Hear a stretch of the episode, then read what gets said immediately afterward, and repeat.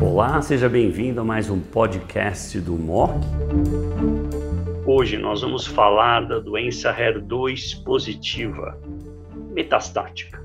Especificamente, o que fazer com o paciente que recebeu taxano, trastuzumab e pertuzumab e fica um bom tempo com pertuzumab e trastuzumab e depois progride, reinstitui o taxano, muda para TDM1, que estratégia nós temos? E para abordar esse tópico, eu convido a doutora Virginia Braga, membro titular da clínica Pronutrir em Fortaleza.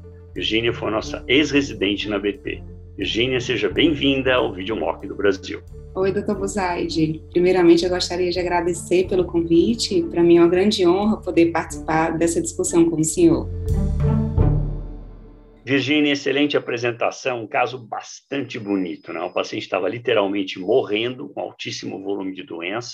Você tirou daquela crise visceral. Depois de três ciclos de docetaxel com bloqueio duplo, ela começa a ter uma oligoprogressão. Bom, ela tinha receptor positivo. Você falou, não, mas eu não usei essa via ainda. E o estudo pertence claramente dá suporte ao bloqueio da via hormonal, mantendo a via do HER2 bloqueada.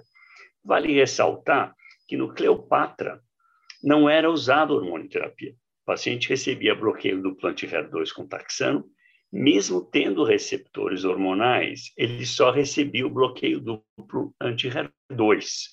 O estudo PERTAIN é que dá suporte a essa utilização e hoje é padrão ouro. Você tem um triplo positivo, terapia anti-HER2 com taxano, seis ciclos, inicia a manutenção de pertuzumab e trastuzumab e acrescenta a hormonioterapia, como você fez, e a paciente que eu entendi está indo fantasticamente bem, correto? Bem, correto, exatamente, e, e, fácil de fazer, né, medicação Não. hormonioterapia, sem efeito colateral nenhum, então foi uma estratégia bem bacana mesmo. Com certeza.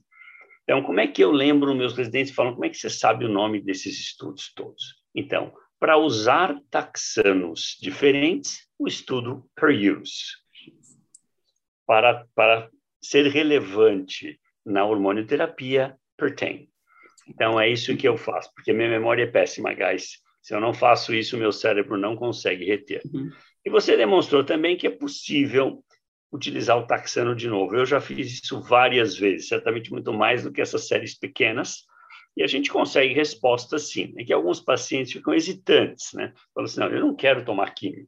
Talvez eu prefira ir para TDM1 e pronto, eu não quero uh, usar quimioterapia. O ponto é que, óbvio que o taxano pode ser reutilizado com uma chance de resposta sim. Nós temos casos, inclusive, fica um bom tempo sem precisar mudar de linha. Essa, essa, se essa paciente progredir, talvez no seu caso não vale a pena, porque ela progrediu na vigência do taxano você já iria direto para a segunda linha, correto? Correto, doutor Buzaide, exatamente. Muito bom. Outro ponto que vale a pena a gente tocar é no tempo. Né? O Cleopatra tinha um ano de intervalo livre de doença do trastuzumab na adjuvância para ser elegível para o tratamento da doença metastática. O Emília usou TDM1 com um intervalo de seis meses. Por isso, a maioria usa entre 6 e 12 como retratamento com taxano de novo, e menos de 6 usar direto o TDM1. Essa tem sido a sua estratégia? Exato, Zaide. A gente acaba, claro, vai individualizar né, a indicação do tratamento para cada paciente e a depender de como ela teve a resposta inicial, né? Então, aquelas pacientes que fazem o tratamento inicial com resposta clínica excelente, né? E dentro desse período curto até é, tem uma oligoprogressão, não foi muito volume de doença, por que não tentar nesse intervalo menor?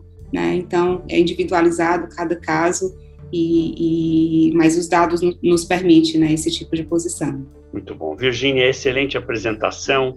Mais uma vez, muito obrigado por participar no Videomock do Brasil. Muito obrigada, Tomazati.